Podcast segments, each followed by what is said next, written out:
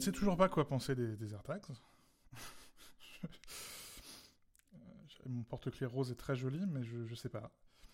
Mais un collègue faisait remarquer, c'est assez intéressant, donc c'est euh, un des petits produits, comme le HomePod mini, comme la Siri Remote, des choses comme ça. Quand tu as une pulsion, quand tu as envie d'acheter un produit Apple, que tu pas les moyens de t'acheter un iMac à 3000 balles, t'achètes ça parce que ça coûte 30 balles. Ou parce que Apple est, est, royal, 129 euros quand on achète 4. Euh, et évidemment que tu en achètes 4 et que tu es content parce que ça vient dans une super petite pochette avec les 4 AirTags qui sont positionnés dans un petit machin avec un guide, explicatif et tout ça, c'est superbe. Comme faisait, remarquer, comme faisait remarquer ce collègue, ce qui est intéressant, c'est que donc tu as acheté ce petit produit à 29 euros pour euh, ne plus avoir cette pulsion d'achat. Tu le paramètres, ça prend quoi? 30 secondes? Et puis c'est fini, tu l'utilises plus. Donc en fait, c'est les 30 secondes les plus chères de l'utilisation de l'écosystème Apple. Mais, ce porte-clés rose est très joli. C'est une remarque intéressante. Alors, ah, euh, petit 1, je pense que tu perds pas ton argent parce que déjà tu as un plaisir esthétique euh, permanent. Petit 2, euh, c'est très intéressant ce que tu dis là parce que c'est le, le, cadeau d'anniversaire ou de Noël en fait. Je pense qu'il y a toute une catégorie de produits effectivement qui sont, qui sont des cadeaux, des produits d'appel comme ça pour, pour les gens qui veulent faire des cadeaux. Ouais, c'était déjà un peu le cas avec les AirPods. Je suis sûr et certain qu'il y a des gens qui vont s'offrir des Siri Remote euh, parce que pour, pour 59 euros, c'est très cher pour une télécommande, mais quand tu as acheté une Apple TV et que tu n'aimes pas forcément l'ancienne Siri Remote, qu'est-ce que c'est que 60 euros chez Apple? Euh, Et ça, oui, enfin, ils vont en vendre des millions sur un, sur un malentendu parce que euh, ça, ça sert à rien. Enfin, je, reste convaincu que ça sert à mmh. rien au final. Ou disons ça sert à rien au quotidien et la seule fois que tu en as vraiment besoin, là, ça sert vraiment. C'est comme une assurance, mais pire qu'une assurance. Eh, exactement, c'est ça. C'est exactement la même chose qu'une assurance. on, voit le mec qui bosse dans la mutuelle. Ah. Donc je sais pas, je, on verra l'usage, mais c'est bien, j'en ai quatre, euh, deux pour moi et deux, et deux pour madame, et puis, euh, puis voilà. C'est Pierre, je bosse dans la mutuelle, mais enfin, il y, a aussi mon expérience précédente chez Weezings, tu vois, et on n'est pas si loin que ça, parce que vendre un tensiomètre à des gens qui ont 30 ans, tu vois, c'est quand même un peu rigolo, tu vois, c'est... Euh, c'est l'hypochondrie qui joue à, balle, tu vois. Euh, évidemment, il y a des câbles, des ICO, euh, tu vois. Mais bon, dans ces cas-là, t'achètes pas des. Mais c'est bien fait parce qu'il est beau, ce produit. Oui, c'est vrai, c'est vrai. Euh, donc, t'as même pas honte de l'acheter. Tu le laisses même traîner. Tu le ranges pas forcément dans ton cabinet médical. mais comme leur balance, quelque part, où ça sert absolument à rien d'acheter leur balance connectée.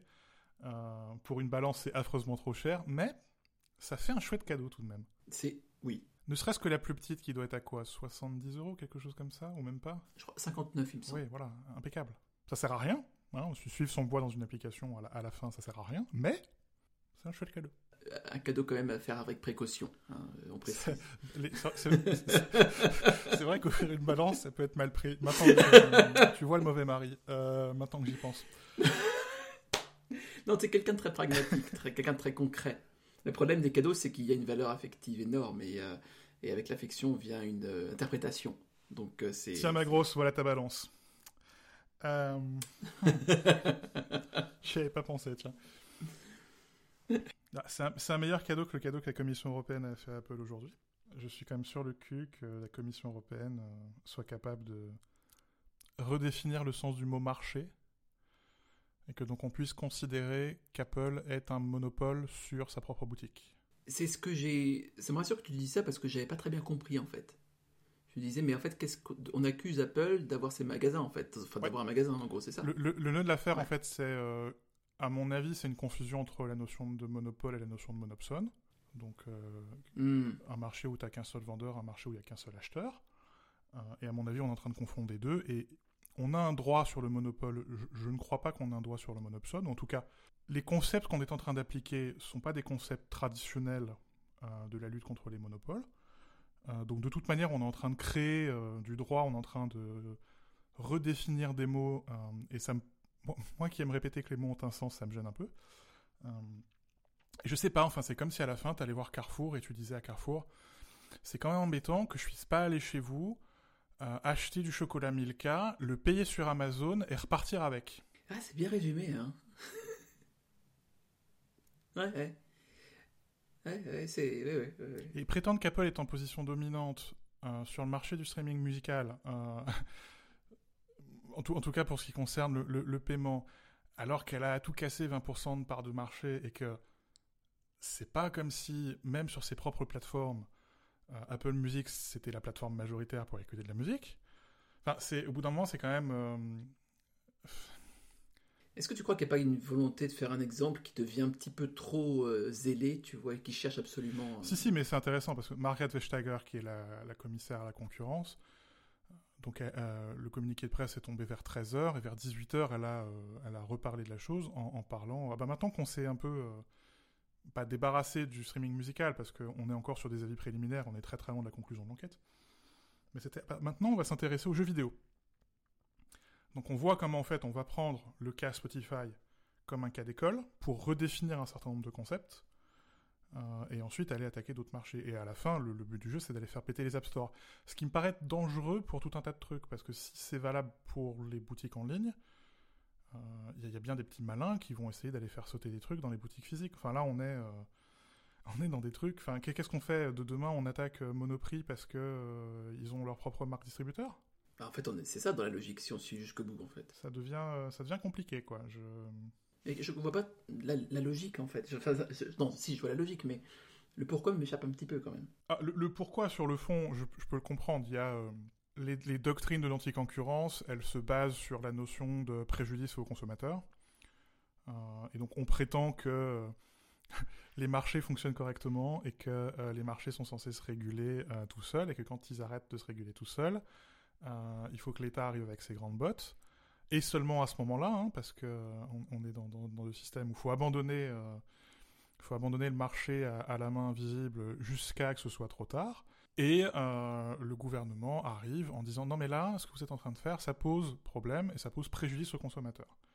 Et donc il faut qu'on euh, vienne défendre le consommateur et qu'on vienne mettre le doigt sur la balance quelque part pour restaurer l'équilibre.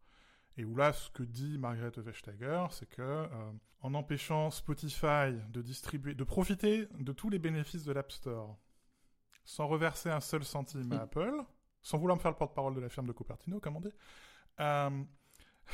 donc je suis Spotify, je bénéficie d'absolument tous les services de l'App Store, mais parce qu'il n'y a qu'un seul App Store, j'aurai le droit euh, d'offrir euh, d'autres solutions de paiement, j'aurai le droit de mettre un lien vers mon propre site, et donc j'aurai le droit de profiter de la force de l'écosystème, sans laquelle je ne serais pas la- dans la position dans laquelle je suis, sans laquelle je ne serais pas le premier service de streaming musical de la planète.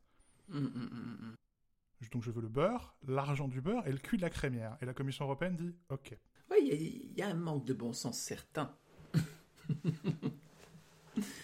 non, j'ai vraiment l'impression de voir une, une, une volonté de, de, de- un principe vraiment exécuté de manière idéologique, quoi. C'est, c'est, c'est, Mais l'idéologie, c'est bien parfois.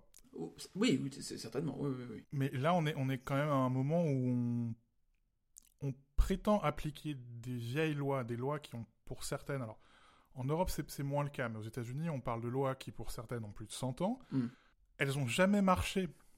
La Standard Oil, elle s'est reformée et aujourd'hui tu prends les quatre plus grandes com- compagnies euh, pétrolières américaines, c'est la Standard Oil. AT&T, le démantèlement d'AT&T, ça n'a pas marché. AT&T a, rach- a fini par Mm. racheter toutes les petites sociétés qui avaient été éclatées. Et le AT&T d'aujourd'hui est plus puissant que le AT&T d'il y, a- il y a 50 ans. Donc on marche sur la tête. On prétend utiliser ces lois absolument inefficaces en les tordant, en redéfinissant des mots. Et c'est la même chose avec les lois européennes, parce que ce sont des lois qui, au final, sont assez similaires aux, lois américaines, et en, tout cas dans le, concept et dans l'esprit. Donc des choses qui ne marchent fondamentalement pas. On le voit avec Microsoft. Microsoft, ils se sont pris un coup de règle sur les doigts, et aujourd'hui, c'est la cinquième plus grande capitalisation boursière de la planète. et donc on prétend utiliser ça, le tordre en redéfinissant des termes, et on pense que ça va marcher, et on pense que ça va être utile, on pense que le consommateur va sortir victorieux de la chose. Ça me gêne un tout petit peu aux entournures, quoi. Ah, tu sais que ça, ça va.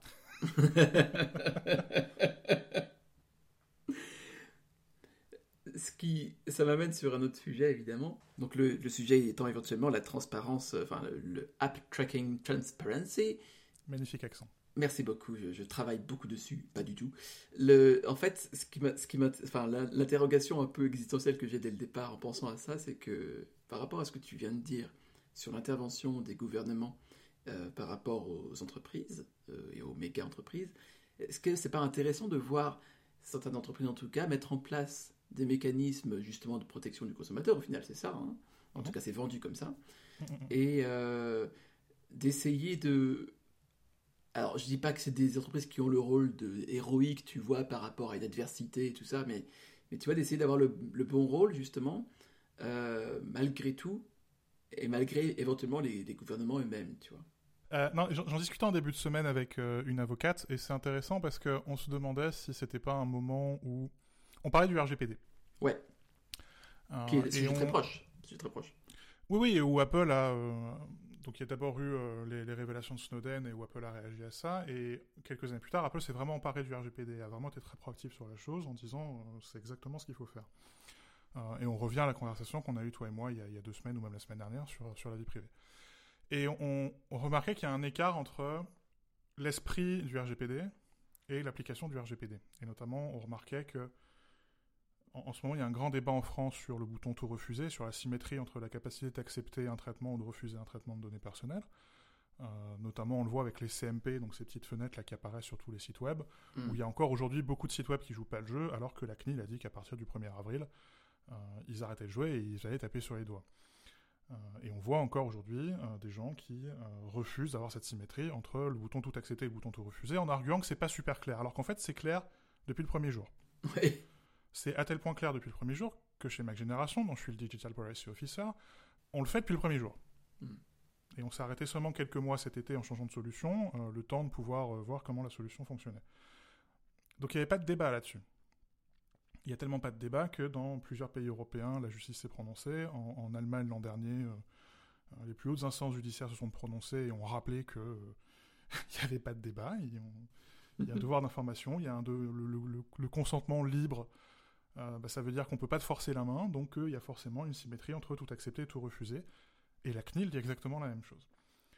Mais les gens jouent pas le jeu. Et donc il y a un écart entre la théorie et la pratique. Et on se demandait si, c'est- si quelque part Apple était pas en train de combler cet écart entre la théorie et la pratique et de dire non, c'est bon. Les lois sont défaillantes, les réglementations sont défaillantes, et ben nous on va y aller. Mm. Et on va faire le boulot à la place de la Commission européenne, on va le faire le boulot à la place de la Californie, parce que la Californie a un mécanisme assez similaire au RGPD. On va faire le boulot à la place des gouvernements. Mm. Après tout, on a, euh, le, le- on, on vient d'annoncer nos résultats trimestriels, on a euh, la- l'argent d'un gouvernement, donc pourquoi pas? Oui, ou même de plusieurs si on veut calculer comme ça. Mais bon, oui. Et, et c'est marrant parce qu'ils sont en train de couper l'herbe sous le pied du, règle- du- du- du régulateur.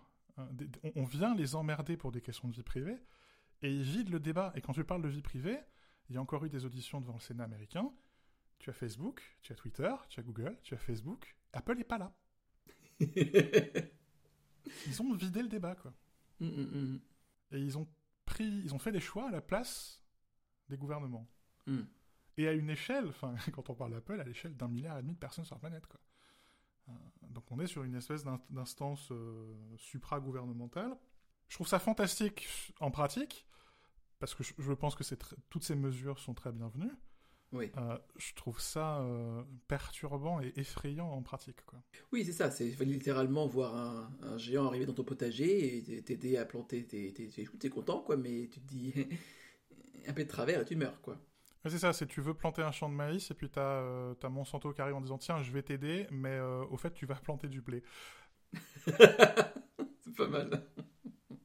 Et on en, on en parlait avec, euh, avec la question environnementale il y a quelques semaines. Il y a, de la même manière que sur la question environnementale, tu commences à avoir la tentation du greenwashing et que.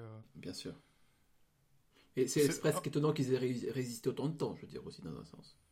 C'est ça, et, et, là où c'est difficile, c'est que je veux pas leur enlever tout ce qu'ils ont fait, quoi. Mm, je veux mm, dire, c'est mm. la boîte qui a le plus vite avancé sur ces sujets-là, qui a avancé le plus fort, et c'est peut-être la seule boîte qui est capable de respecter les objectifs qu'on voudrait s'imposer pour 2030.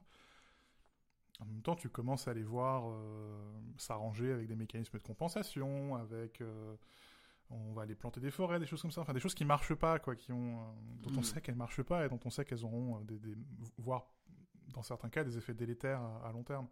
Quand j'étais euh, en magasin déjà, euh, chez Apple, on en parlait déjà, du ce côté, euh, les magasins sont alimentés à l'énergie renouvelable 100%, bon voilà. Et c'est évidemment du flanc, parce que, ben, en fait, c'est compensé. Ce n'est pas une alimentation qui vient des, ressources, enfin, des sources d'énergie propres, quoi. Donc c'est c'est une tendance qui est venue, j'ai l'impression, ce greenwashing en tout cas, est là depuis le début, en fait.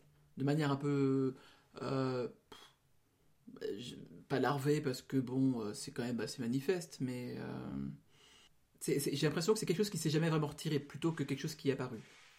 Disons que c'était plus facile de dire au tout début, on va faire du 100% énergie renouvelable, et où ça a très, très longtemps été le cas, et où il n'y avait pas de compensation pendant très longtemps, et où mm. c'était vraiment, on va euh, soit avoir des mécanismes, alors pas de compensation, mais des mécanismes où euh, on, va on va réserver une partie de la production de certains fournisseurs d'électricité locaux. Donc par exemple, si on est au Canada, on va acheter une partie de la production d'Hydro-Québec, et donc là, on est sûr que c'est du 100% renouvelable, etc., etc on va planter des centrales solaires, on va planter euh, des, centrales éoliennes. Et, euh, parmi les plus grandes centrales éoliennes ou solaires de la planète, ce sont des centrales qui sont opérées par Apple et qui parfois sont d'ailleurs euh, en, qui, sont d'ailleurs surdimensionnées et où l'idée c'est non seulement ils ont payé pour eux, mais ils ont payé pour que le, les 3-4 patelins à côté en profitent. Mm. Mais où maintenant en fait ils arrivent au bout de cette logique-là et où ils grossissent plus vite que ce qu'ils sont capables de planter. Et, euh, donc, bah, au lieu de planter des éoliennes et de planter des, des panneaux photovoltaïques, ils plantent des forêts. Euh, et ils achètent des certificats de compensation. Et donc là, on est dans, dans un peu du bullshit, quoi. C'est des choses, ça marche pas, quoi. Et j'ai l'impression que sur la transparence et sur la confidentialité, ben, on arrive aussi un peu à la fin d'un cycle. C'est-à-dire, on est allé tellement loin hmm. que là, on n'est plus seulement dans le truc, euh, on va protéger le consommateur, on est aussi dans, au passage, on va aller emmerder Facebook et Google. Oui, oui, oui, il y a un peu joindre l'utile et l'agréable dans la démarche. c'est euh, moi ce qui m'interroge aussi un petit peu, c'est ce terme euh, transparency dans, dans, dans, le ATT. Parce que mine de rien, enfin, c'est pas tout à fait ce que j'aurais utilisé comme, c'est pas vraiment le concept en fait. Je, ne sais pas ce qui est transparent dans une énième boîte de dialogue. Parce que maintenant, tu ouvres une app, on te pose 12 questions. Ouais. Les 12, les 12 boîtes de dialogue sont exactement les mêmes. C'est mhm. complètement cryptique. Hmm. Certes, le développeur peut ajouter un petit, un, petit message, mais il n'a pas la place pour mettre grand-chose. Donc à la fin, je suis pas sûr que ce soit très transparent. Et à la fin, je suis pas sûr que le développeur... Parce qu'il y, y, a des usages euh, légitimes des données privées. Oui, tout à fait, oui. Et il y a des gens qui veulent donner leurs données privées par ailleurs. Enfin... Oui, oui, oui. oui. Facebook, au bout d'un moment, le deal, il est quand même relativement clair, quoi. Hmm je n'ai pas de compte Facebook, j'aime pas Facebook, mais le deal est relativement clair, quoi. Et tu t'attends à, en installant l'application Facebook, donner ton premier né, quoi. Hmm. Le, deuxième aussi dans le passage, mais bon, oui. voir le deuxième et leurs enfants, tout ça en lettres de sang. Enfin. et quelque part, cette boîte de, cette boîte de dialogue, oui, elle est, elle est plus offusquante que transparente, quoi. Euh, et je suis pas sûr qu'offusquante soit un mot français, mais peu importe. Non, mais j'aime bien, ça sonne bien. Donc ouais, je suis pas sûr que ce soit très transparent. Mais tu prenais un exemple il y a, quelques semaines dans une conversation dans laquelle on n'avait pas mis un micro entre nous deux, euh, où ça te rappelait Flash. Oui. Mais où c'est ça, quoi? C'est, enfin, comme tu disais, on joue l'utile à l'agréable, quoi. On, non seulement c'est utile pour notre plateforme, mais en plus on se permet de mettre, euh, de mettre une baffe à un concurrent, quoi. C'est ça, c'est ça.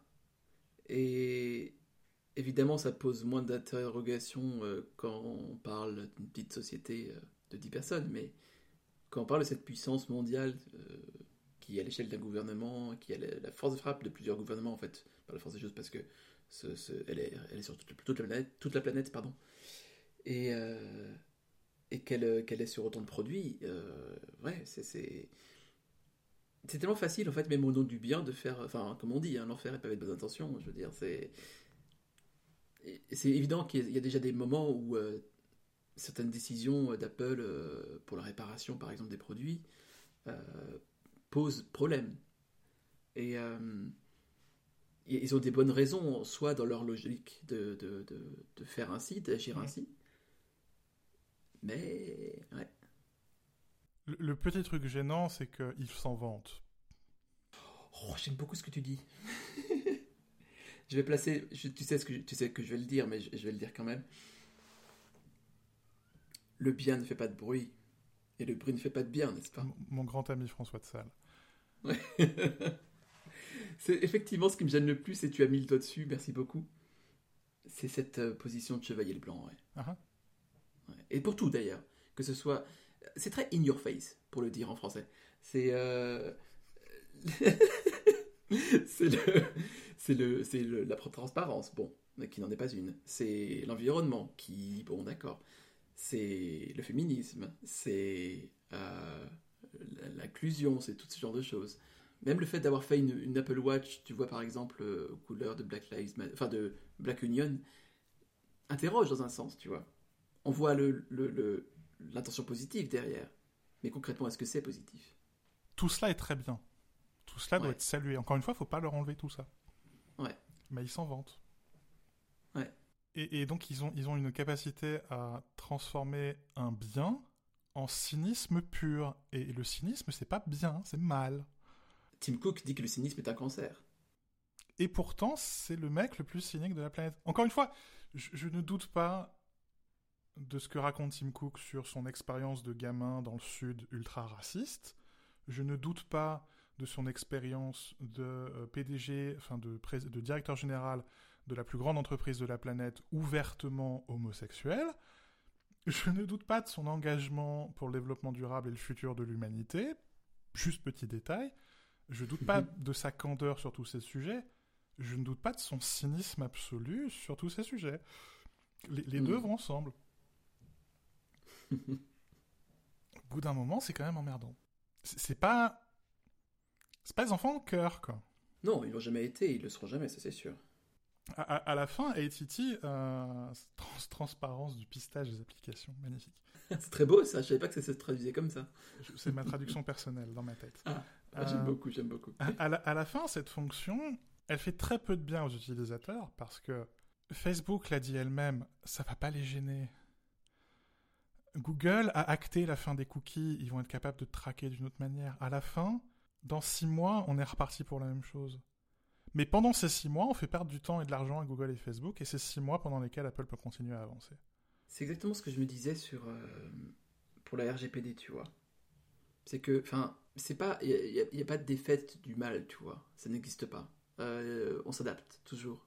Et euh, pour la bonne et simple raison, je pense que parce que c'est pas enfin le, bon grain pousse avec l'ivraie, tu vois. C'est pas du euh, la, RGPD n'est pas là pour enfin la RGPD, pardon, a été conçue pour affronter quelque chose, une entité maléfique qui est le Facebook diabolique, tu vois. Mais en fait, dans la réalité, c'est pas ça la vie. C'est qu'il y a des gens qui veulent aller sur Facebook. Et il y a des entreprises qui, en fait, euh, font commerce honnête de données. J'imagine que ça existe, tu vois. Il n'y a pas du coup de solution monolithique, en fait. Les monolithes ne marchent pas trop. C'est ce que Kubrick m'a appris, tu vois. Et, euh, du coup, euh, je trouve que c'est un peu la, même réaction, tu vois. On apporte une solution finale à, cette, à ce problème de vie privée. Non. Non, parce qu'en fait, à la base, déjà, le problème est plus nuancé que ça. Et la solution que vous apportez, en fait, euh, si, vous, la mettez autant sur le, devant de la scène, c'est peut-être qu'elle est juste effectivement euh, une rustine euh, sur une roue crevée. Et la crainte que j'ai, c'est qu'on donne un sentiment de fausse sécurité aux utilisateurs. Exact. De la même manière avec le RGPD, où tu penses que quand tu cliques sur tout refuser, on ne te piste pas. C'est faux. C'est faux parce que le but du RGPD, c'est pas d'interdire l'exploitation des données personnelles. Le but du RGPD, mm. c'est que tu saches qu'on exploite tes données personnelles. Mm. que tu sois informé. Mm. Euh, et donc, un, organisme qui traite des, données personnelles peut déclarer un intérêt légitime et peut dire non, non, même si tu as refusé, moi j'ai un intérêt légitime à faire certaines choses avec tes données personnelles. Un truc tout con, hein. je suis un docteur, au bout d'un moment j'ai quand même besoin de pouvoir euh, garder dans, mes, dans, mon ordinateur mon dossier médical. Je, mm. On peut pas faire plus privé, euh, j'ai un intérêt légitime à les garder. Tu peux dire que tu t'y opposes, au bout d'un moment, ça va poser problème. Ouais. Et donc les gens cliquent sur le bouton tout refuser, s'imaginent qu'on ne fait rien, qu'on ne capte pas de données privées, ce qui est faux. Euh, et même des gens comme nous, euh, j'aime pas Google, j'aime pas Facebook, donc j'essaye de pas nous transformer. Et quand je dis nous, c'est mon entreprise. J'essaye de faire en sorte que l'entreprise pour laquelle je travaille ne se transforme pas en Google ou en Facebook. Mais en même temps, on a intérêt légitime à savoir qu'on a des lecteurs, à être capable de savoir à peu près d'où ils viennent, combien ils sont. Cela me paraît à peu près sensé. Et là, c'est un peu la même chose, quoi. T'as as une boîte de dialogue qui apparaît dans une application, tu cliques sur refuser, et tu penses que t'es protégé. Hmm. Alors que non. Comme toujours, il faut voir à qui profite le crime.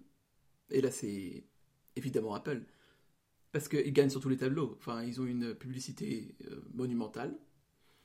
Ils se placent dans ce rôle de chevalier blanc protecteur euh, des clients. Et euh, du coup, ils créent une confiance en plus, enfin un sentiment de confiance dans leurs produits. Ils cultivent l'image de un peu pirate de la série Clone Valley. Ouais, c'est bien joué, oui. Et au final, il n'y a pas vraiment de solution au problème. Et le truc qui est difficile, c'est que c'est bien. C'est vraiment le du problème, quoi. certes, c'est cynique. Euh, certes, c'est à la fin utilisé pour euh, de basses questions de concurrence et de basses questions euh, de triomphe d'un des GAFA sur tous les autres. Qu'est-ce que je déteste ce terme? Moi aussi. Mais c'est bien. Et, et, donc, tu as il y a cette difficulté à manier ces outils, à manier ces concepts quand on essaie d'expliquer, c'est qu'on peut pas dire que c'est mauvais parce que ça l'est pas, mais on peut pas dire que c'est euh, que c'est moralement euh, moralement bon quoi, sans vouloir nous lancer dans des grands débats philosophiques. Non, mais c'est un très bon point. Est-ce que c'est pas justement un peu moralement ambigu quoi, parce que euh, tu dis que c'est bien. Je pense que je vois ce que, ce que tu veux dire. La démarche est intéressante d'éduquer les gens, de permettre de réduire la collecte de données, ce genre de choses. Certes, mais la manière dont c'est fait peut rendre la chose mauvaise. Pour continuer dans les, dans les métaphores religieuses, parce qu'on on y était, le, problème de, de, de, l'arbre et ses fruits, c'est que les fruits, dans le cas présent, sont pas mauvais. Il y a un, un, impact, encore un mot que je déteste, un impact positif à la fin. On le sait pas encore. Pour l'environnement, de, de, manière générale, les fruits sont positifs. Pour la confidentialité, de manière générale, etc. etc. D'accord. Le problème, c'est que ça marche de dire qu'un un arbre pourri peut pas faire de bons fruits. Ça marche pas de dire que euh, quand on ramasse des bons fruits, ils viennent forcément d'un bon arbre. Comme toujours, il faut voir à qui, qui, profite le crime en fait. Apple. J'ai essayé de la refaire sans, sans j'ai essayé de la refaire sans, tu vois, sans hésiter. Attention, t'es prêt, t'es prêt. Comme toujours, il faut. ça va dans le ça va dans le making of ça.